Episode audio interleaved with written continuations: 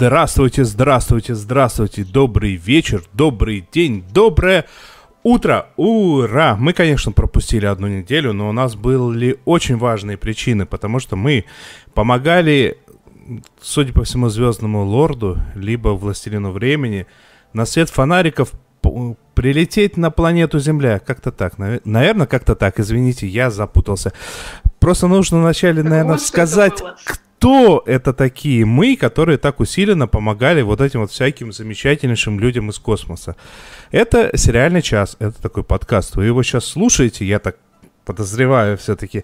А ведут его ровно три человека. Вот вы сейчас, вот всех троих, абсолютнейшим образом всех троих, вы видите у себя на экранах. Это Надя Сташина, Всем привет из э, солнечной Испании. Оля Бойко. Всем привет, и в заснеженной Москве ведет эфир Денис Альшанов. ну вот прям обязательно нужно сказать, что в заснеженной Москве. Также... Ну, я немножко издеваюсь, ну, ну простите. Ясно, я вас, я вас понял, я вас услышал. Также я должен сказать с, ровно еще одну следующую вещь. То, что мы выражаем гигантское спасибо всем нашим патронам на Патреоне. А вот их имена сейчас побежали по экрану. Это первый очень важный момент. А второй, не менее важный момент, а, заключается в том, что а, мы начинаем. Мы начинаем с чего-то. Я даже точно знаю, с чего мы начинаем. Просто поехали. Долгожданное.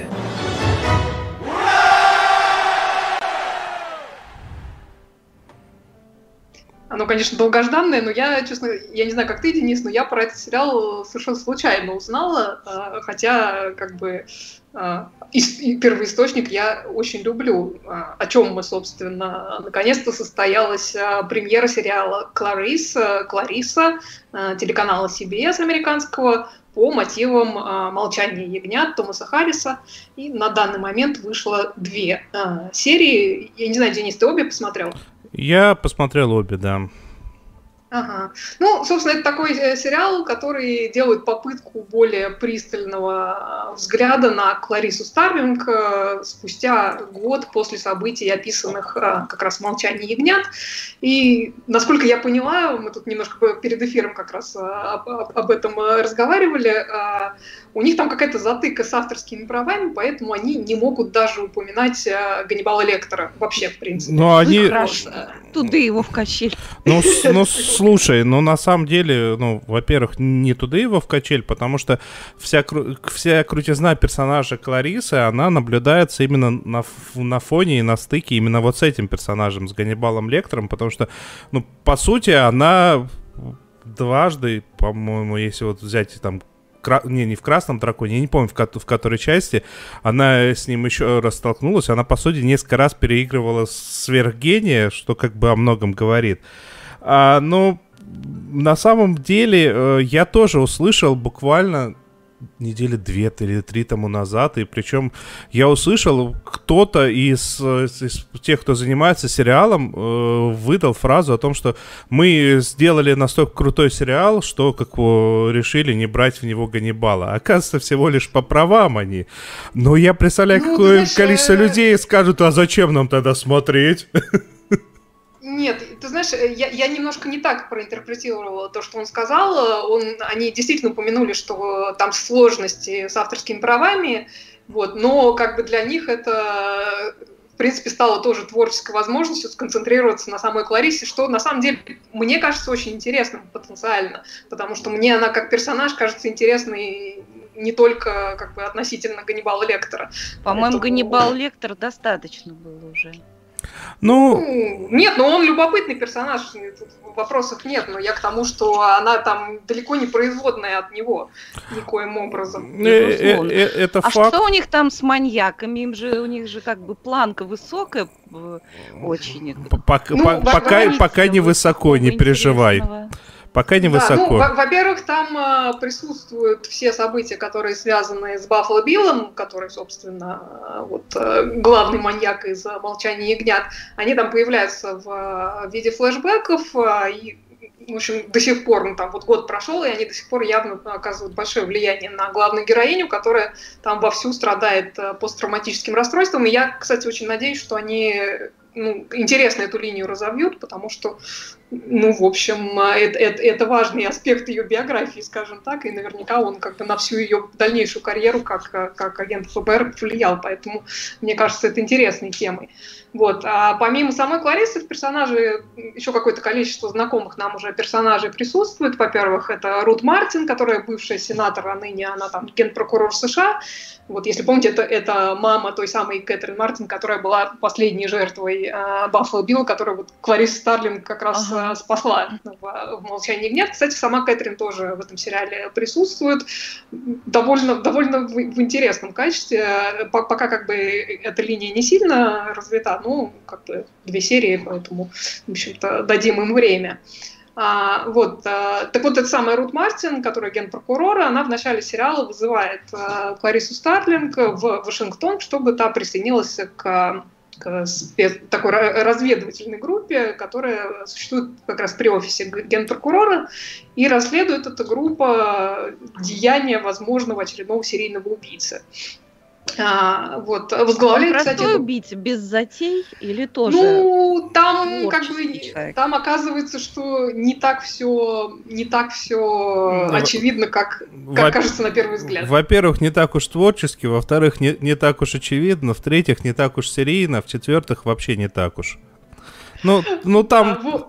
Там, а там это не процедурал, это будет э, сквозная это... история? Там нет. Там нет, там в, в том-то и прикол, что они в результате сделали очередной процедурал. Почему я на самом деле так э, сильно и, и расстроился? Потому что э, они попытались, э, ну, по ощущениям, примерно то же самое, что сериал, который Ганниб... Ганнибал, ведь сериал звался, да, тоже? Ганнибал, да. Да, вот вот по ощущениям примерно в эту сторону может быть чуть посовременнее. Может быть чуть посовременнее. Но, если честно, вот эта вот актриса вот по первым двум сериям, которую Кларису играет, она больше похожа на косплеершу Джоди... Джоди, Джоди Фостер. Фостер. Да, господи. Я, я, кстати. Я, кстати, тоже об этом подумал, Денис. Хотя она довольно симпатичная, эта актриса. Ну, а, зовут, а, она, актриса. она не производит впечатление плохой актрисы. То есть такое ощущение, как будто ей единственную задачу, которую дали, ну, ты должна повторить Джоди Фостер. Ну, Зачем? Потому что вот в том же Ганнибале единственное, что на самом деле в сериале подкупало, то, что Мэтт Микельсон не, не пытался э, под, под, господи, Энтони Хопкинс. Под Энтони Хопкинс. Да. Ну, ты знаешь, э, я как бы с одной стороны с тобой согласна, с другой стороны, э, мне кажется, это не так плохо, если будет какое-то развитие этого. Но почему мне кажется, что это не так плохо? Это дает ощущение какой-то преемственности персонажей. То есть э, этот, этот персонаж, которого она играет, которого она там, ну, как ты говоришь, косплеит, я, собственно, тоже бы это слово при, применила, а, то есть, как бы, ты его узнаешь, этого персонажа. Вот. А в данном случае это может быть достоинством, если это дальше во что-то вырастет. Если а, они к концу вс- всего этого действия при- доведут ее до состояния Джулианы Мур э, в, уже в следующем фильме, то как бы да, оно того стоило. Но я что-то ну, пока... Ну, что-то пока... Пока пока нет такого впечатления, хотя, ну, на, на самом деле, вот иногда это очень интересный подход, потому что, э, ну, как, как бы взять персонажа такого, который... Да, он главный, он важный, но это не ключевой персонаж. То есть это не тот персонаж, вокруг которого вся история. А, и вот от него повествование построить, это бывает интересно, но пока скорее меня так ну, может быть, включу следующую серию. Ну, не более, не знаю. Ну, я пока точно э, посмотрю этот сериал. Вот, э, ну, если там совсем будет все плохо, то я его брошу. Ну, кстати, я не знаю, как тебе, мне, например, вторая серия показалась сильнее, чем первая. Это факт. Это факт. Вторая... Так, ну... Мгм. Во второй они начали какие-то более такие человечные линии а, а, в плане общения включать, потому что в первой так настолько все фальшиво на самом деле показано, вот эти вот все персонажи, а настолько вот это вот все очень своеобразно и странно, что меня могло бы вообще бы очень сильно оттолкнуть, если и вторая такая же была бы. Ну, в первой серии они, мне кажется, пытались там как- как-то расстановку сил показать и, и, и напомнить там, что вот, да, вот это, значит, э, это вот этот персонаж, вот эта мама, там вот этот, который возглавляет э, группу, это тот самый, там, э, как его звали, господи, Пол Крендлер, который, который был главным этим практически врагом э, Старлинг в «Молчании ягнят». Вот. Ну, то есть они как бы это была задача напомнить, кто вообще все эти люди. Вот. А во второй серии они все-таки уже как бы э, прыгнули в историю, прыгнули там в очередное расследование, и как-то у них дело по расслаблению пошло, поэтому, ну, не знаю, посмотрим. Еще там как бы мне нравится, там, что есть какая-то подоплека политическая, все-таки в Вашингтоне все это дело происходит. Там какие-то там, по- понятно, что есть эм, есть э, ну, какие-то политические интриги, которые там происходят. Вот, так что посмотрим, посмотрим. Ну, да, там не то, что они где-то там происходят, они из категории, они это даже озвучили. Причем озвучили э, на самом деле таким весьма топорным образом. Ну, ладно. Бу- Будем, будем посмотреть, э, как, к чему это может прийти, а я предлагаю нам не останавливаться, а двигаться дальше.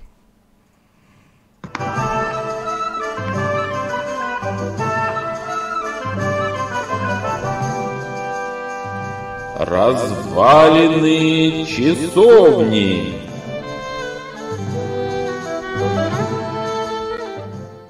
А, помнится, был такой фильм, вот я очень его хорошо помню, комедийный, а, Робин Гуд «Мужчины в трико». Теперь оправдывайся. Хороший. Хороший мужчины в трико. Прежде чем перейти к мужчинам и их одеяниям, нужно, наверное, напомнить, из чего все это произросло и почему для нас этот сериал Соли, по крайней мере, был очень-очень долгожданным. Мы будем рассказывать о документальном сериале а, «Мужчины в килтах» или «Парни в килтах», а, полное его название «Men in Kilts: A Road Trip with Sam and Graham». А, это сериал документальный о Шотландии, но поскольку его ведущие это два ведущих актера из сериала «Чужестранка», для тех, кто не знает об этом сериале, хотим напомнить, что это очень красивый сериал о Шотландии. Э, Он в основном такой исторический, там очень много э, всего рассказано об истории Шотландии, о противостоянии с Англией, о войне между шотландцами и британцами. Но вообще-то это очень красивая история любви и более того еще и о путешествиях во времени. Но он С очень такой- красивыми актерами. с очень красивыми актерами и изумительными любовными сценами. Ам, Так вот, поскольку из-за пандемии съемки, какой там уже по счету сезон? Шестой. Ой, седьмой, Шест- что ли, или шестой? Шестой. Шестой сезон, да, они были отложены. Для тех, кто скучает, а, актер сейчас Сэм, Сэм Хьюэн, да, Мгм. и актер, который играет его дядю, вот такого лысого, фактурного, они решились э, проехаться и снять сериал о Шотландии. Вышла пока что первая серия, всего, по-моему, их будет шесть. А, первая серия называется «Еда и напитки». Грэм Мактавиш зовут э, его Да, дядю. Грэм Мактавиш, спасибо. а Сэма назвала, а Грэма Да, что-то обидела. Они совершенно прекрасные оба. А, вот. И это будет очень подробный разговор о Шотландии. Первая серия была посвящена э, кухне и, конечно же, шотландскому виски. А, Потом там будет и музыка, и история, и знаменитая вот эта битва при Колодане, которой много было посвящено э, в, сериале «Чужестранка». Но Кстати, я пока что не, не, не видела озвучки русской. Я потом вот сейчас расскажу, я брошу в чат ссылку, по которой можно скачать. А, в... Слушай, ну, Есть... ну извини, я, я тебя перебью, ну грешно э, людей, говорящих с таким прекрасным шотландским акцентом, слушать в озвучке. Ну это просто... Конечно, их, их надо конечно. слушать, это просто музыка. Я даже рада, что нет озвучки, да, я ски, скину чуть попозже ссылку на э, русские субтитры. Э, кстати, что касается шотландского акцента, вы, если вы даже смотрели «Чужестранку», а может быть, вы заинтересуетесь, если хотите посмотреть, тоже, ну, существует хорошая озвучка, но вы все-таки какие-то эпизоды посмотрите просто так, потому что там шотландский акцент, он совсем он просто совсем такой жесткий, потому что в жизни, конечно, они говорят чуть больше похоже на английский язык, но не, не, просто не, не, не, не, это смотря где. Это, во-первых, смотря где, во-вторых, э, я не помню, а, какой-то документальный фильм про всякие эти э, документальный сериальчик про всякие эти э, узкие выговоры и там вот просто слова у них есть такие, которые никто даже в соседней деревне не понимает. А ты говоришь... Это диалект, у них очень, очень много диалектов. Да. Я, я помню, да. как э, меня, меня очень сильно э, развеселило, когда я первый раз, где-то лет 20, прости господи, 5 оказалась в Шотландии, и меня люди спрашивали, а я так по-английски, в общем-то, не очень хорошо в тот момент говорила, э, ко мне люди подходили, спрашивали, говорю ли я на диалекте. это меня очень-очень сильно веселило, так что у них это там очень принято. Ну, кстати, даже вот э, по этой первой серии уже видно, насколько у них разный выговор, потому что э, сначала они разговаривали с одним шеф-поваром, который, э, значит, э, готовит э, в ресторане с Мишленовской звездой, а потом они поехали куда-то вглубь, и там какой-то совершенно деревенский такой повар, и вот а, нет, это был не повар. Они потом ездили и ловили лангустинов, креветки, а, крабов. В общем, на этой шхуне, значит, вот этот капитан... Кулинарная была серия.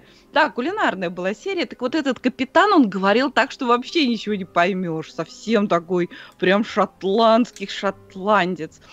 Вот. А так вообще они там разъезжают на таком, фур, в таком фургончике. И что интересно, вот я до сих пор пока не поняла, что у них там болтается. Вот они едут, значит, один за рулем, другой так, все время друг друга подкалывают, очень весело за ними наблюдать. А, а сзади в этом фургончике, ну, там такое вот, вот, что место для жизни, где там посидеть, что-то там поесть.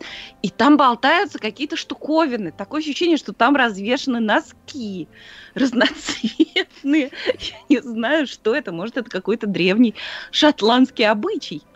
Я, ты знаешь, не, не обратила внимания, если вот честно. Я, я была так, раз. так заворожена едой, которую они там ели, что как-то не до носков Ой. было. Да, там, слушайте, там такие, оказывается, морские гребешки огромные, вот прям вот такие.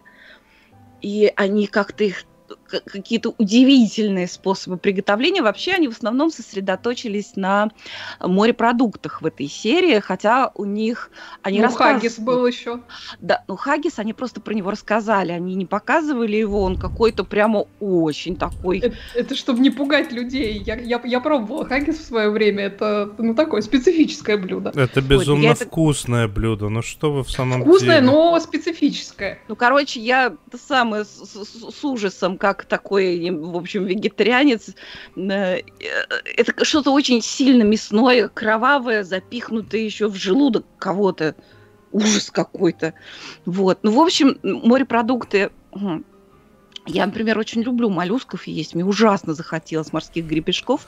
Если бы я... я просто увидела... представил себе э, раковину гребешка, у которого будет вот такая вот...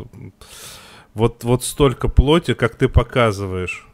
Серьезно, Он огромный там. огромная. Я бы ела этих гребешков, а раковины я бы расписывала всякими узорами. Как же, все, я, я поеду в Шотландию обязательно. А как они виски пили в конце серии? Ну, Мне так кажется, они так выпили и замолчали все. Да, виски, мы еще доберемся. Кстати, мне очень понравилось, когда они там ловили рыбу. Оказывается, что молоденьких лангустинов, молоденьких вот этих вот лангустов, они отпускают. Он говорит, да, потому что это было бы безответственно, иначе они будут мельчать и дичать. Вот, и это очень правильно. ну, креветок жалко, конечно. В общем, это все, конечно, было очень вкусно, это очень остроумно все рассказано. Ну, а потом они перешли к напитку. Каждую, оказывается, минуту за моря из Шотландии отправляется 40 бутылок шотландского виски. Каждую минуту. И каждую минуту они грустят, что эти бутылки покидают их. Нас, э, там они приехали на, на как же это называется, виска-курню где делают шотландский виски. Я, кстати, не знала, как его делают. Нет, ну то есть я знала, что... А я знала, потому что я была. Ты была, ой, я тебе завидую. Слушайте, это так интересно, так э, здорово. Не, не завидуй, там так пахнет. Могу себе представить. Дурман наступает. В общем, они там купались в этом солоде. То есть они зашли в такой огромный ангар, и там солод, солод, солод. «Я хочу там искупаться». «Валяйте», — сказал им хозяин виска курни, и они купались в солоде. А потом... Мне так нравится, они, они такие бросились в этот солод и такие, я останусь здесь жить. Это было очень здорово. Да, потом они немножко копали торф. Ну, это все было сделано для того, чтобы показать таким несведущим людям, как я, а, что аромат э, бесподобный шотландского виски достигается окуриванием вот этого самого солода горящим торфом. Вот для меня прям это было откровение. Прям так виски захотелось. Вот, в общем, в дальнейшем... Кстати, пока что они еще даже Килтах, Килтах особо и не ходили. В Килтах особо не ходили, да. Там были тизеры по поводу серии, где они будут в Килтах, и где они будут танцевать э, в Килтах народные шотландские танцы. Это должно быть очень интересно. И, по-моему, это будет показано так, что мы тоже можем научиться и немножко поплясать. Вот, мы уже в эфире пе пели, но, по-моему, еще не плясали. Вот надо будет это исправить, э, эту недоработку. Восхитительный пели, сериал. Пели, не плясали, ясно, понятно. Восхитительный совершенно сериал. Я сейчас в чат брошу ссылочку, где можно скачать первую серию с русскими субтитрами. Называется «Мужчины в килтах. Путешествие с Сэмом и Грэмом». Отлично. Поехали дальше. Интурист хорошо говорит. А что он говорит конкретно? Что? А пес его знает.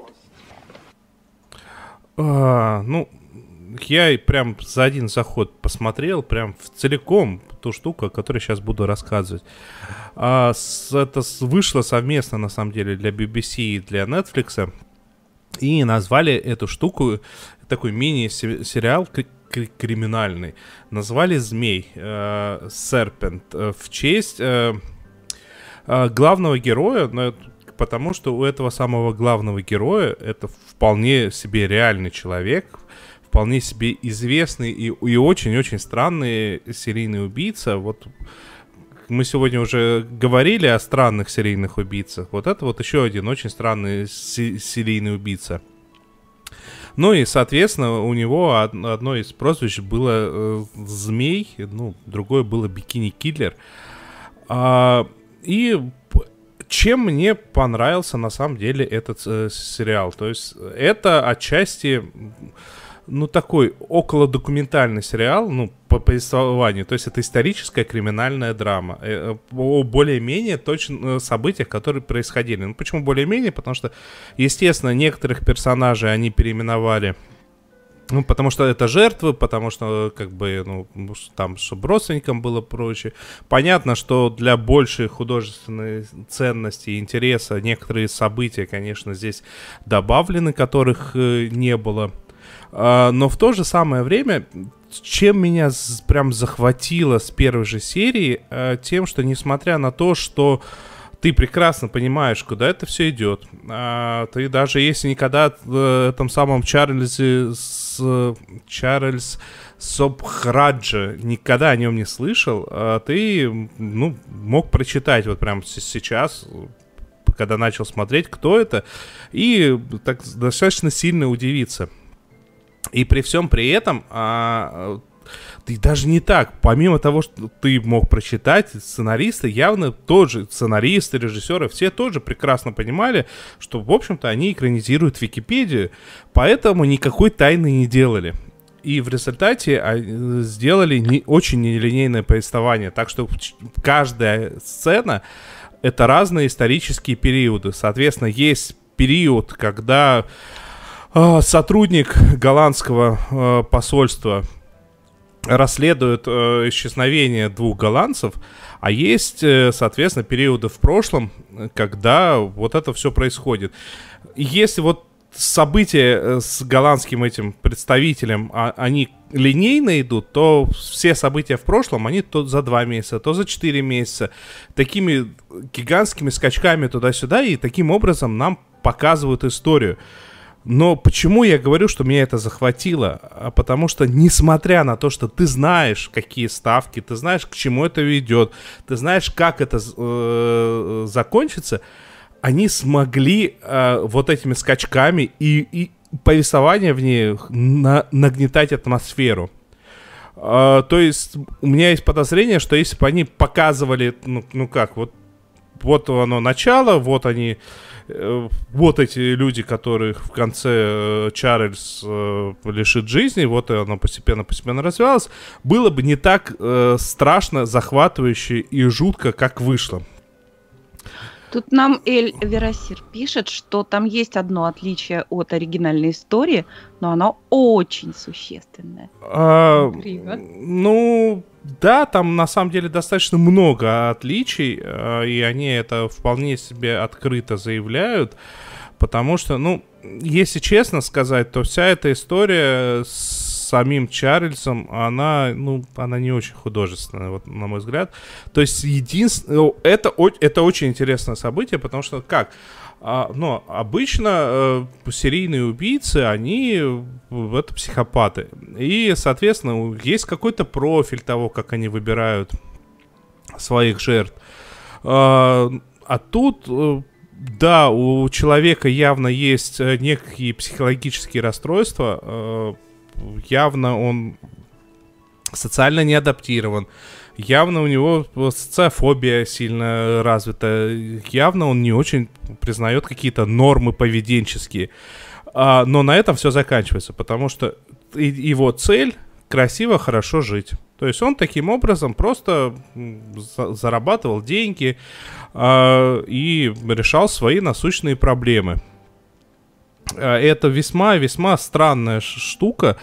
И вот, вот я на самом деле углублюсь во всю эту историю, э, как это все происходило, уже чуть попозже, потому что я пока про, про него прочитал поверхностно э, до того, как не посмотрел этот самый сериал. А, что еще хочется отметить? На самом деле здесь очень приятная Джина Колман. Она играет... Надеюсь, ее не убили? Ну, я не буду тебе спойлерить, потому что она играет э, соучастницу э, Чарльза. А, и чем она интересна, тем, ну, чем ее э, игра интересна, потому что она, с одной стороны, соучастница, с другой стороны, ну, она не настолько психически нездорова, как э, явно сам этот змей, и для нее, там, у, у нее есть какие-то сомнения. Ее что-то дергает, но она в какой-то момент останавливается и продолжает. И вот эти вот все переживания она, ну, не гениально, но вполне себе пристойно показала. А, вот такая вот э, история с очень красиво переданным э, миром. Ну, с, на, на экране нам показывают, э, соответственно, Бангкок и вот все эти все азиатские страны. Ну, там преимущественно в Бангкоке все происходит, но они время от времени в соседние страны выбираются. Э, в 76-м, по-моему, году. А, и это весьма забавно смотреть, потому что ты, ты иногда смотришь, как эти страны выглядят сейчас, и потом посмотришь на экран здесь, и такой, м-м, по-моему, только костюмы у европейцев изменились. Ну и это, как не вижу высших сотовой связи. Как бы вот это все отличие местами. Это, это на самом деле очень забавно. Ну, ну, как бы и при этом это очень правдиво э, визуально. Я всем любителям подобных историй настоятельно рекомендую, прям очень настоятельно рекомендую. А тем, кто как бы и хочется, и колется, потому что, ну, все-таки убийцы и вот это вот все, э, надо сказать, что даже достаточно жуткие вещи показаны максимально, э, ну, максимально мягко для зрителя. Ну, то есть, э, там, о каком-нибудь сожженном трупе, вот вроде как фото фотографии как-то мелькают якобы в кадре, но ты не видишь, э, что там, то есть, э, не пытаются э, из этого сделать что-то такое вот, ну, чтобы напугать тебе. Это просто, чтобы ты ну, ты напугаешься просто из-за того, что такие люди существуют, точка. Это, это страшнее картинки какого-то тела, то честное слово. Меня подобное пугает сильнее, нежели какое-то тело, простите, может, я, я тоже не прав, не знаю. А, вот так вот. Еще раз, называется «Змей». Это восьмисерийный э, мини-сериал э, от BBC One. А, я не понимаю, если честно, в России, судя по всему, он только с, с такой вот а, с озвучкой отставок на спорт или от кого-то такого, ну, может быть... Похоже может быть, на то. Да, но может быть в ближайшее время они исправятся, потому что а, хотя, в принципе, уже сколько уже практически два месяца прошло с момента выхода. Не знаю, непонятно. Ну, например, на медиатеке только что э, вышел э, сериал четвер- четвертый сезон, э, как же его Корморана Страйка, хотя на самом деле мы его уже все давно посмотрели. Вот, так что они подтягиваются, подтягиваются потихоньку. Ну, вот, короче, короче, вот так вот. Поехали дальше. И они еще борются за почетное звание Дома высокой культуры быта. А? Я вам сейчас расскажу про сериал. Вы же все знаете уже, что я ненавижу. Ну вот э, начинает, взяла меня, перебила. Да, она просто списками не умеет пользоваться. Ну, да ужас. Ну что? Извините, ну, пускай, а... ну ладно, рассказывай, рассказывай ты. Мы, конечно, заспойлерили, что Оля дальше будет рассказывать. Ну а давай, я рассказывай. Поняла, что Оля будет рассказывать. Рассказывай дальше. уже, давай, рассказывай. Аж список, я не по списку. Давай уже. Господи, извините. Да, говори уже, чего уж теперь. Ой, извините меня. Нет, не извини, мы тебе, тебе тоже будем перебивать мне не, терпится рассказать про еще один сериал, процедурал про убийство, кое я так не люблю. Ну, просто он такой веселый, такой замечательный, что для меня это сериал антидепрессант. Это сериал, он называется по-английски Vexed, э, по-русски его перевели как «Задиры», есть озвучка Первого канала. Но еще я видела какую-то какая-то озвучка, там переводили как несовместимые. Но мне нравятся задиры, потому что напарники, которые расследуют все эти бесчисленные убийства, хоть бы раз расследовали мошенничество или похищение, или исчезновение человека. Исчезновение расследовали. Конечно, через пять минут это уже стало расследованием убийства. Почему про убийство? Ну да ладно. Парочка... Ну, потому что они в таком отделе работают. Ну да, действительно. Ну, все равно могли бы быть более широкого. Вот заведи свою полицию, заведи свою полицию, и прежде чем критиковать, пускай вот у тебя полицейские расследуют только то, что тебе нравится. Хорошо. Так я и сделаю в прекрасной России будущего, в, при, в, в прекрасных сериалах будущего и настоящего. Вот если вам нравятся сериалы типа Касл, типа вот как канадский сериал эм, «Частные сыщики», вот это такого же типа. Но мне, пожалуй, он нравится даже больше всего этого перечисленного, особенно первый сезон. К сожалению, он состоит только из трех серий. А, они так друг друга подкалывают, эти напарники. Причем, что мне нравится, там ни один, ни другая, в общем-то, не являются гениями такими э, детективными. То есть они не Шерлоки Холмсы, в общем-то, они достаточно рядовые полицейские. А, главного э, значит, там вот этот э, парень, который полицейский, ой, я забыла, как его зовут. Ну, Полицейский. короче. А это важно. Оленька, ты не могла бы посмотреть в сериале «Вексет», как зовут главного актера? Ты сейчас обнаружишь два таких сериала и такое... «М, Эм, Да говори уже. Я, я смотрела на него, смотрела. Ну, актер, симпатичный, породистый, британский актер, да. Ну, вообще, ну, ничего особенного. Таких вроде как в Британии много. Смотрю на него, смотрю, думаю, нет, какое-то в нем совершенно есть неуловимое, особенное очарование. И Так. Оказалось, Тоби что Стивенс? Или Да. это не он? Тоби Стивенс. Это, это, это, это этот э, сын Мэгги Смит. Ну, я к этому подводила и хотела это подать более эффектно. Да, Ну, оказалось- извините. Ну, ну тогда объясни, объясните мне, кто такая Мэгги Смит. Ну, что ж ты. Семен Семенович. Ну, профессор МакГонагал, хорошо. Это сын Мэгги Смит, и это многое объясняет, потому что он совершенно очаровательный, и э, у него такие глаза и такая улыбка. Вот, но играет он жуткого совершенно раздолбая. Такого, э, который... и- и- Обе напарницы, которые в сериале присутствуют, ужасно на него злятся из-за его некомпетентности, из-за его э, пренебрежения служебным долгом. Э, но надо сказать, что сами напарницы тоже не то, чтобы они прям вот и в первом сезоне там вообще это совершенно изумительный персонаж, играет ее э, сейчас Люси вспомню. Да, спасибо. Люси Панч. Склероз. А Люси за- Панч- зато Энтони Хопкинса я так и не вспомнил. Ну, ничего, зато- День, день склероза. Зато я вспомнила Энтони Хопкинса.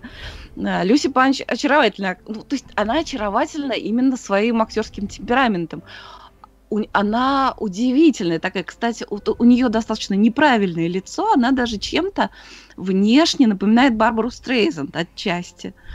Но она прекрасная совершенно актриса. Она и, и, и она прекрасная комедийная актриса. Мы могли ее видеть э, в фильме Being Julia э, по, по роману «Театр». Она там играла как раз вот эту актрису.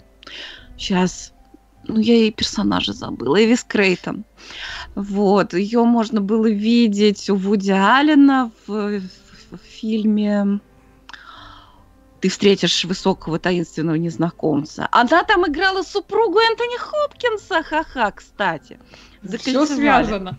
все, все связано. Кто смотрел сериал Доктор Мартин, она играла в первом сезоне ассистентку э, доктора Мартина, тоже такую раздолбаистую. Вот, так у нее абсолютно потрясающий персонаж. Дело в том, что она-то как раз относится к своим вот этим следовательским, полицейским обязанностям очень, да, вот она, она ответственная, она умная, все делают все по инструкции, там худо-бедно все они там расследуют, э, всякие преступления, убийства, да, но дело в том, что у нее в, в ее личной жизни она делает ошибку за ошибкой, и это такие огромные ляпы, у нее, ну, немножко трещит по швам не то чтобы трещит по швам. В общем, у нее там проблемы в браке. Кстати, ее мужа играет... Господи, Рори Киннер, видимо. Рори Киннер, да. Ну, где играл Рори Киннер, я не буду вам напоминать, потому что он играл в сериале. «Черное зеркало» со свиньей. Вот. Ну, и много где играл в годах, и вообще я не то чтобы только по «Черному зеркалу» его помню. Так вот, и она там делает такие чисто человеческие кошмарные ошибки. И это так смешно. В общем, она расследовала, так сказать, похождение своего мужа, которых дальше не могу без спойлеров, но это очень смешно. И, и, в общем, ее брак оказывается на грани, ну, такого кошмарного разлома. То есть, и, и если понач- в начале первой серии они, ну, супруги, так, у каждого свои дела, нормальная семья, то к концу третьей серии это уже просто, это такой караул, причем с довольно большим количеством неприкры... такой неприкрытой ненависти со стороны мужа, со стороны Рори Киннера. Вот. Ну и все это на фоне того вот это вот, вот это вот пикировки э, напарников, которые друг к другу относятся, в общем-то, с искренним раздражением. И обо... Э, обоим есть Высокие за что раздражаться отношения. на другого, да. А, потом уже во втором сезоне, к сожалению, они поменяли напарницу. Нет, она тоже очень хорошая, это тоже очень смешные диалоги, это тоже смешные пикировки, но она такая слишком правильная, она такая и, и, и избыточно, может, даже красивая. Там они это обстебали немножко в одной из серий. Приезжает брат этого, значит, Тоби Стивенс, Стивенса, и он э, говорит, «А, о, я вижу в вашей внешности такой потрясающий изъян, такая изюминка, которая делает вас неповторимой. Она так напряглась, потому что она такая вот перфекционистка, и вроде как она очень красивая, но такая вот типаж зодиакальной девы такой вот. Она, э, вот ей, ей, она не очень в себе уверена, ей хочется всем нравиться. Вот она напряглась, что такое, какой изъян у нее, какой ваша правая мочка на 2 миллиметра длиннее другой. Это очаровательно. Умоляю вас, ничего не делайте с этим. Она, а, да, конечно, я не буду. Вот. В общем, она такая, она правильная. И у нее очень была смешная серия, где она перечисляет, э, каким бы она хотела видеть мужчину, которого она полюбит. И перечисляет такие прям вот чтобы он любил собак, чтобы он, умел, чтобы он любил и умел готовить, чтобы он ухаживал за мной, чтобы он в постели называл меня моя девочка, и чтобы он смотрел мне в глаза, когда кончает, чтобы он любил музыку. В общем, короче, он, а, а, она перечисляет какое-то такое количество качеств, которые очень редко совмещаются в мужчине, и именно так оно все и случается с ней до мелочей просто. Вот. А у, но все вот равно... это, это главное, главное правильно тех задания составить. Вот, это точно. Ну, правда, он ей очень быстро почему-то разонравился, потому что вот... Ну, потому что, типа... потому, потому что тех задания составляли без э, аналитики. Понятно, как всегда. Вот, что-то в этом роде. Вот, в общем, она такая перфекционистка, перфекционистка. Она все должна делать вот лучше всех. Вот. И рядом вот этот вот раздолбай, который то он выпил, то он что-то забыл, то он... Э, а при этом он еще очень много из себя изображает, что он тут главный, типа. Вот. В общем, это очень смешно, это очень мило, если бы они там еще не убивали людей. Кстати, вот ты говорил, что там в, в твоем сериале э, змей там не показывают обгорелые трупы, тут как раз показывают, открывают сгоревшую машину. Теперь мы понимаем, оттуда... что Надю веселит и это, снимает ее депрессию. Ясно, понятно. Оттуда выкатывается обугленный значит, шар, они говорят, это, наверное, была его голова. Вот. Ну, нас, ну, ну, вот так как-то, вот непринужденно все очень, непринужденно. Ну, они привыкли, вот. ну что-то в самом деле. Сериал называется «Вексет» или «Задиры». Ясно, Я понятно. смотрела в озвучке Первого канала. Ясно, понятно. Я просто должен вставить про ТЗ и про аналитику, чтобы вы понимали, насколько странный ТЗ. Я просто своей болью с вами сейчас поделюсь. У нас на работе, а я в технической компании работаю, если что, у нас на работе есть одна очень сложная, очень долгая задача ТЗ, для которой выглядит следующим образом. Сделать максимально нестандартно. Но вот по той же причине нет равновесия в голове. Все, все так, все так. Ну, мы немножко уже э, спойлер выдали, про какой сериал пойдет речь. С премьерой второго сезона вернулся один из первых сериалов линейки Apple TV+, э, For All Mankind, э, «Ради всего человечества» называется он по-русски. Я э, знаю, что этот сериал далеко не все оценили, и он действительно такой он довольно долго раскачивается. И вообще он как бы в целом, э, учитывая э, в какое, в какое время он происходит, там 60-е, 70-е годы, он такой довольно неспешный, так, в соответствии с эпохой. Вот. Но лично мне первый сезон очень понравился, поэтому я как бы продолжение ждала, и вообще как бы создатель этого сериала Рон Мур, который, кстати, и «Чужестранку», про которую мы уже сегодня э, упоминали, э, тоже шоу ранил, вот этот, этот э, человек имеет в моих глазах большой кредит доверия. Вот. А для тех, кто не в курсе, это такой сериал в жанре альтернативной истории про космическую гонку между США и СССР, э, показанную в основном изнутри НАСА. То есть альтернативность там начинается с того, что первыми на Луне оказываются не американцы, а советские космонавты, а точнее Алексей Леонов, а, советский космонавт. Вот. И в результате американцы оказываются в роли догоняющих вместо того, чтобы стать перво первопроходцами. Значит, э, естественно, как бы это очень сильно влияет на мировую расстановку сил. Вот в первом сезоне, как я уже сказала, действие происходит э, в 60-е и 70-е годы.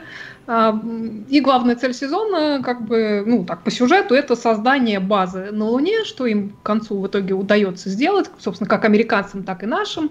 Э, нашим, в смысле, советским э, космонавтам, э, соответственно, к, уже, уже часть как бы, действия последних серий первого сезона происходит на лунной базе Джейм, Джеймстаун, это американская база, и где-то недалеко от нее находится русская, русская база «Звезда».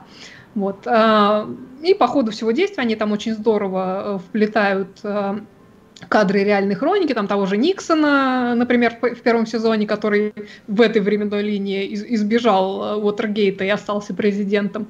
Вот. А в этом сезоне это уже Рональд Рейган, который таки и тут тоже стал президентом, но следом за Тедом Кеннеди который значит, был здесь президентом после Никсона. Вот. А во втором сезоне они прыгают аж на 10 лет э, вперед, э, уже в 80-е годы, и сезон начинается с довольно-таки длинного монтажа хроники, который резюмирует, что уже в этом мире э, произошло. Там на самом деле очень много, потому что он там ну, несколько минут, наверное, длится. Вот. Но из того, что мне, вот из основного, что мне запомнилось, это, ну, во-первых, то, что Рейган таки стал там президентом, вот, Джон Леннон жив, а, то есть э, в, то, в той временной линии была неудачное на него покушение, вот, и принц Чарльз женился на Камиле а, уже в тот момент. Это, это, это интересный был, э, такая интересная перетасовка. Вот, перетасованы здесь и персонажи. Про это надо отдельный сериал снять. Ну да, мы просто не так, не так давно сериал «Корона» обсуждали, поэтому я как-то очень-очень э, сфокусировалась на этом. Вот, э, так вот, что происходит э, с персонажами? Э, двое из персонажей, двое из э, первой группы, вот той самой первой группы женщин-астронавтом, Молли и Эллен, они до сих пор находятся, не до сих пор, они в этот момент находятся на лунной базе Джеймстаун, вот при этом Эллен э, командир этой базы и а, как раз собирается передавать а, команду сменщику своему и собирается возвращаться на Землю.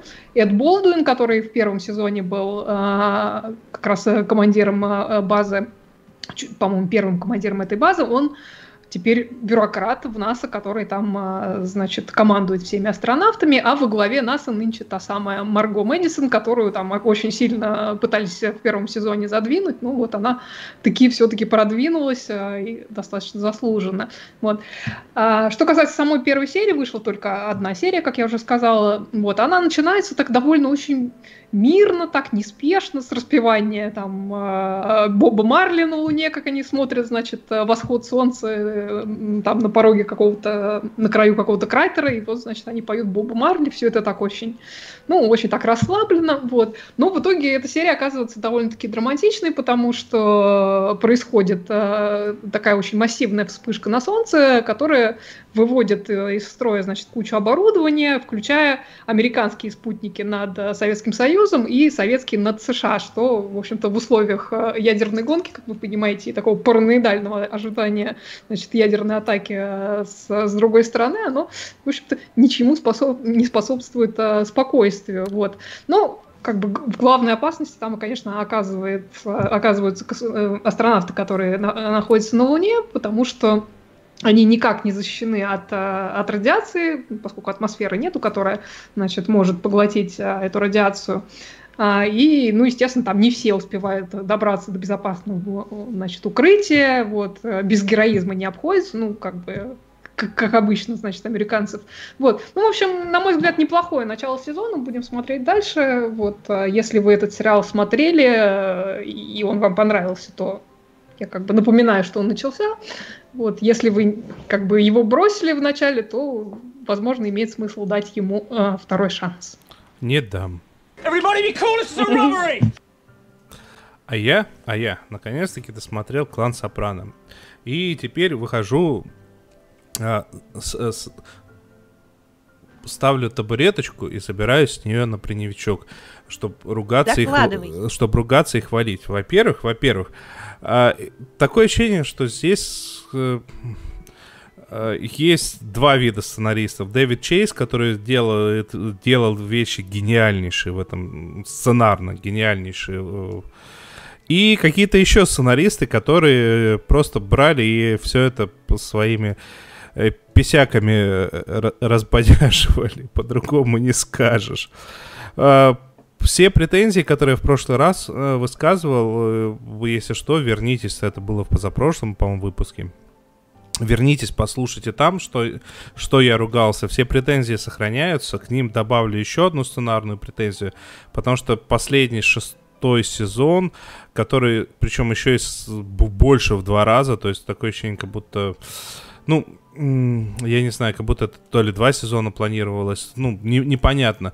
Он, помимо всего прочего, помимо гигантского количества плюсов, он очень скомканный.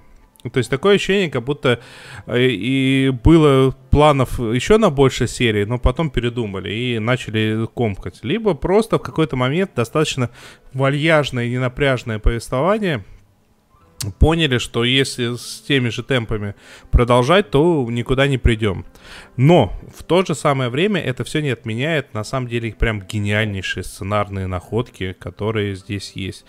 А, Если кто-то не смотрел, а, то я сейчас очень мягко попытаюсь рассказать про прям гранд-финале.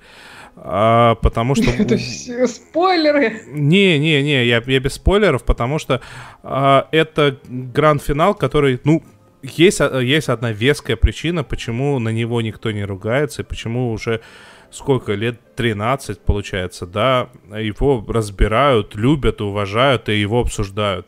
Потому что, с одной стороны, к, к этой финальной точке, к этому последнему черному экрану, все подвели, все объяснили, куда это все плывет, и все разжевали.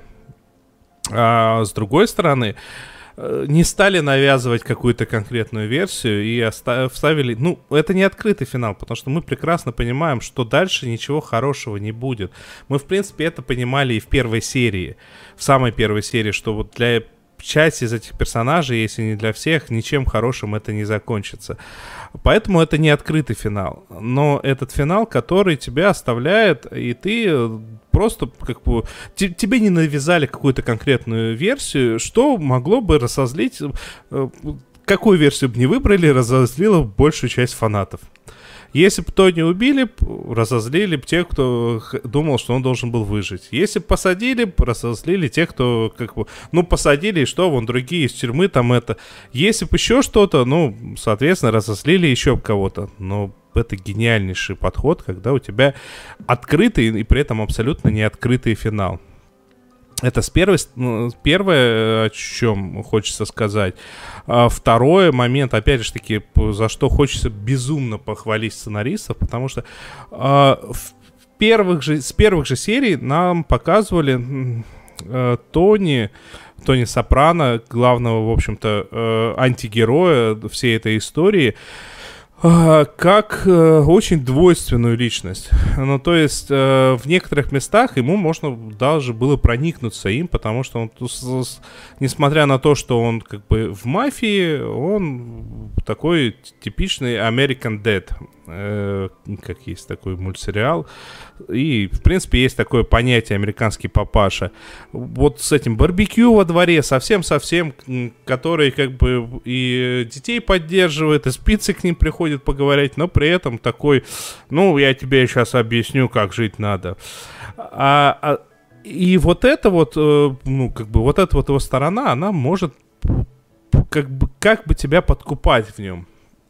Ну и плюс еще раз то, о чем я говорил, то, что большая часть преступлений, которые мафия, э, эта самая мафия совершает, это преступления, э, которые, ну, как бы, ну, вещи, которые непонятно до конца, почему запрещены. Но, но из-за этих вещей тут же вы- выплывают другие вещи, то что, ну, они, соответственно, там, могут прийти руки-ноги сломать, могут прийти убить, а это уже принципиально другое, нежели просто из-под полы кому-то денег одолжить, либо там азартную игру устроить. А, и вот этот вот персонаж, которому в течение пяти сезонов тебе закладывали, что какие, какая-то какое-то сочувствие есть, внезапно в этом самом шестом скомканном сезоне э, раскрывается как, э, как ну, вот вся его истинная внутренняя сущность раскрывается, когда она всплывает прям на поверхность. Э, да, кое-где это сделано прям очень там банально и топорно, потому что там есть момент, вот это сейчас, может, для кого-то спойлер, но я думаю, вот это очевидно, то, что все эти походы э, к психологу, они в первую очередь для того, чтобы оправдать себя, потому что, ну, как, ну, я ж плохой, ну, подумаешь, там, убил человека, но это потому что мама меня не любила. Вот это вот вполне себе рассуждения, которые вполне я себе представляю в голове у человека, подобного Тони Сопрано. И тут в какой-то момент этот самый психолог пр- прочитала статью, в которой это прям крупными буквами на экране, крупными словами на экране нам показали, то, что вот так он себя оправдывает. Ну, это до- достаточно странный, на мой взгляд, э, ход. А, в то же самое время он, э, ну, Тони в шестом сезоне сорвался с катушек, и это вот это вот решение, то, что тебя вначале заставили, заставили его, ему хотя бы чуть-чуть, но сопереживать, то есть ты всегда понимал, что это убийца, ты всегда понимал, что это неприятный человечек, а, но тебе все равно показали, ну вот у него есть приятная сторона, ну вот посочувствуй приятной стороне его. И тут вот это вот все абсолютнейшим образом растоптали. Это суперский подход. Это вот очень крутой, очень гениальный подход. А, ну, то есть, по факту просмотра шести сезонов, я могу сказать, что, учитывая всякие веселые недостатки, которые были, все равно посмотреть стоит. Потому что, ну, ну хорошая вещь, хоро- хорошая история. И плюс эти замечательные... Я вот просто сейчас на экране трейлер, я вижу этих актеров, э, которые... Некоторые из которых м, либо практически нигде не снимались. Один из актеров, который и- играл Полли, он, он реально успел посидеть за то, что вот во всяких этих бандах, еще в 70-х он посидел, он был участником банд. Причем его вначале на одну роль хотели взять, потом поняли, что что, как бы, ну, он очень крутой, и для него нужна другая роль. И ты смотришь, он в жизни такой же. А, И этот персонаж, кстати, тоже очень интересный, потому что этот один из самых старых персонажей вот в семье в этой. Ну, в смысле, вот в, среди активно действующих бандитов. Он, это один из самых старых персонажей. А, но в то же самое время он ведет себя как подросток. И вот, вот как-то дают понять, что вот выживать и жить спокойно и нормально расслабленно, вот в этом может, может только вот такой вот э, вечный сопляк, э, очень недалекий человек. У всех остальных начинает происходить, либо крыша едет по полной, а, либо, ну, просто, как бы, ну, все плохо. Еще момент, я очень смеялся. Есть актер, который играл э, консильере, ну, в смысле, советника э, нашего Тони. э, э, и актера зовут Стивен Ван Зант. Во-первых, он, ну, он шикарно выглядит на экране, как бы я просто... Я теперь хожу и постоянно его копирую, потому что у него такое выражение лица, и вот эта вот отвисшая нижняя челюсть, это все шикарно, но я просто вот регулярно, смотря титры, думаю, а почему группу в честь него назвали? Есть ведь такая группа Стивен Ван Зант. А потом, потом я погуглил. Во-первых, это не группа, а музыкант. Во-вторых, этот музыкант, который в свое время с Брюсом Спрингстином играл. А в-третьих, это тот самый человек. Я очень смеялся. Это прям Карл Маркс и Фридрих Энглис, который не муж и жена, а четыре разных человека. Вот ровно то же самое. Короче, короче, я не знаю. А, если кому-то интересно, э, я в наших чатах могу написать, э, как я воспринял финал вот кому-то персонально. Это такой нативочка того, что есть у нас всякие чаты, э, всякие группы, в которых э, можно прийти и пообщаться на всякие подобные темы. А, и, кстати, в нашем чате, в Телеграме задали хороший вопрос по поводу того, как мы воспринимаем а, вот всякие мелочи такие, которые вот в нашей культуре не характерны, а вот в сериалах мы смотрим, и нас может удивлять. И я вот тоже хотел об этом поговорить, потому что э, здесь очень много вот в в клане Сопрано очень много таких вот вещей, которые, ну, они не просто местечковые, ну, то есть про то, что это местечковое для Джерси, вот это вот, мы поехали в город, а это вот жители Джерси, даже жители самого города Нью-Джерси, они это говорят про Нью-Йорк, потому что, ну, это вот город рядом, вот то, то город, а мы здесь так живем, в городках и поселках городского типа. А, ну, плюс внешность очень характерная, это вот эти вот моменты есть какие-то. Но просто тут есть один прекраснейший момент про культурные особенности, когда э, несколько и американских итальянцев приехали в Италию и, соответственно, столкнулись с местными итальянцами, которые так надменно ко всем вот этим вот иностранцам относятся.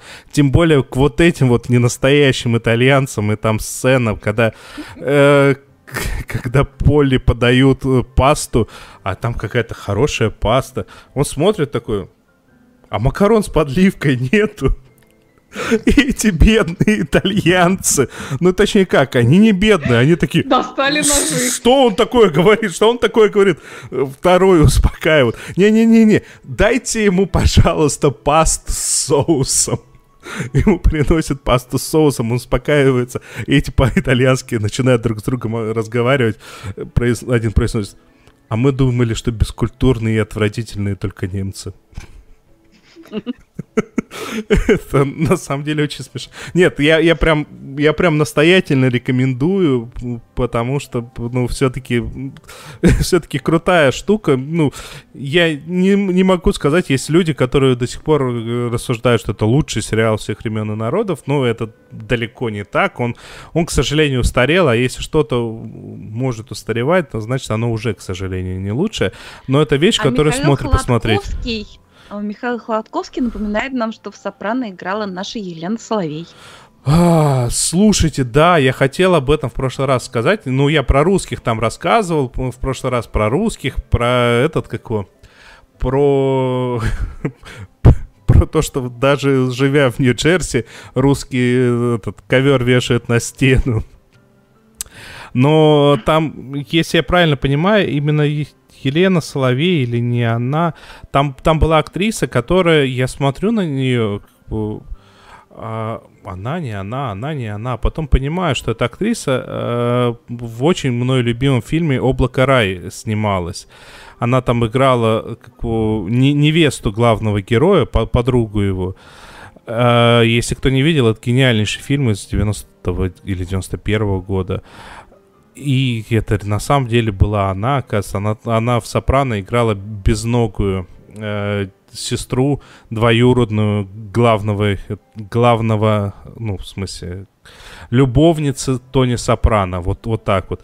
И да, тут, тут очень подкупает то, что итальянцы это итальянцы, русские это русские, а итало-американцы это итало-американцы. Почему? Потому что а, ну, ну, они визуально, они визуально хватают. А, то есть понятно, что э, какой-нибудь Сэмюэл Эль Джексон мог бы сыграть, я не знаю, там и Горбачева с легкостью, но тут из великих... Я бы, кстати, посмотрела тут, с удовольствием. Тут из великих актеров, ну, их не так уж много, тут, ну, ну наверное, 4 или 5 вот реально великих актеров, потому что это Стив Бушеми, это, естественно, Госп... Джеймс Гандальфини, который играет Тони Сопрано. Потом э, тут был актер, который, ну, я его кажд- в каждом фильме, где я его вижу, я прям не узнаю. Он здесь играл э, э, Ральфи, я забыл, как его зовут. э, этот актер, он снимался в «Матрице», он там, э, он там, вот та самая сцена с, э, с- со стейком, Э, это этот актер, то есть это визуально разные люди. Этот же актер снимался в фильме «Память», «Мементо», э, Нолановском. Он, он там играл того, кто управлял главным героем, в общем-то, и тоже это принципиально, визуально разно, это абсолютно разные люди. Ну, ну и плюс тут есть парочку хороших актеров, ну и, и много актеров, которые вообще отвратительные, простите, это я уже говорил. А есть такие, которые просто играют себя и тоже играют себя безумно прекрасно, прям, прям, прям очень вкусно. А, вот, вот так вот. Про Сопрано я закончил. Передаю эстафету кому-нибудь. Ну, Ну, я что- думаю, про эквалайзер можно уже в следующий раз. Да, я думаю, что оставим. Оставим на следующий раз. Э, Мне кажется, лучше на, на такой, на высокой ноте завершить. После, после клана Сопрано про эквалайзер как-то не очень. Ну, так, тогда, тогда э, я должен ответить на еще один вопрос, который прозвучал э, в нашем чате. Еще одна такая нативная реклама. А выйдем ли мы в эфир э, в Клабхаусе? Знаете, что я вам скажу? Мы, конечно, абсолютнейшим образом готовы выходить в эфир в Клабхаусе, но есть один момент. А, и вот сейчас вот будет очень нативная реклама а, Патреона и прочих э, точек, где можно помочь нашему подкасту. Потому что, к сожалению, у одного из наших ведущих не iPhone. Да, как-то так вот- как-то так. Намекнул. Ладно, шутки шутками. А, Я на самом деле думал, стоит ли нам прикручиваться к Клабхаусу, не стоит прикручиваться к Клабхаусу. На коленке этого делать не стал, но, в принципе, это интересная вещь, я думаю, найдутся желающие нас послушать таким странным образом, чуть более странным образом, и мы постараемся этот вопрос решить. В то же самое время а, с вами были «Сериальный час». Это такой подкаст, который можно услышать везде. Может быть, даже когда-нибудь в Клабхаусе. А, это А веселье... еще нам можно поставить, поставить лайк под этой трансляцией. А те семь человек, которые поставили нам дизлайк, этой ночью увидят во сне Путина в комнате грязи. Вот так-то. Вот э, Строгая лишь, какая. лишь бы позавидовать чужой комнате, гря- комнате грязи. У меня есть приятель, я сейчас не в тему расскажу историю. У меня есть приятель, который снимает квартиру, в которой не живет. Ну, как-то не получается у него ему туда переехать. А, но он в результате туда постоянно что-то увозит и складывает. А, и я понял, что у кого-то всего лишь комната грязи, а у Давида целая квартира для грязи. Пускай Мгм. завидуют. Круто, круто. С вами был сериальный час. Все ссылки в описании. Вы все хорошо, И молодцы. сейчас, переведя дух, можно пойти в точку к Александру Плющеву Через 25 минут. через 20 минут. Мгм. А, так, это... Можно и нужно. Это значит, это был сериальный час. Все ссылки в описании. Надя Сташина. Оля Бойко. И Вспомнила. трансляцию Денис Альшанов. Вы смотрите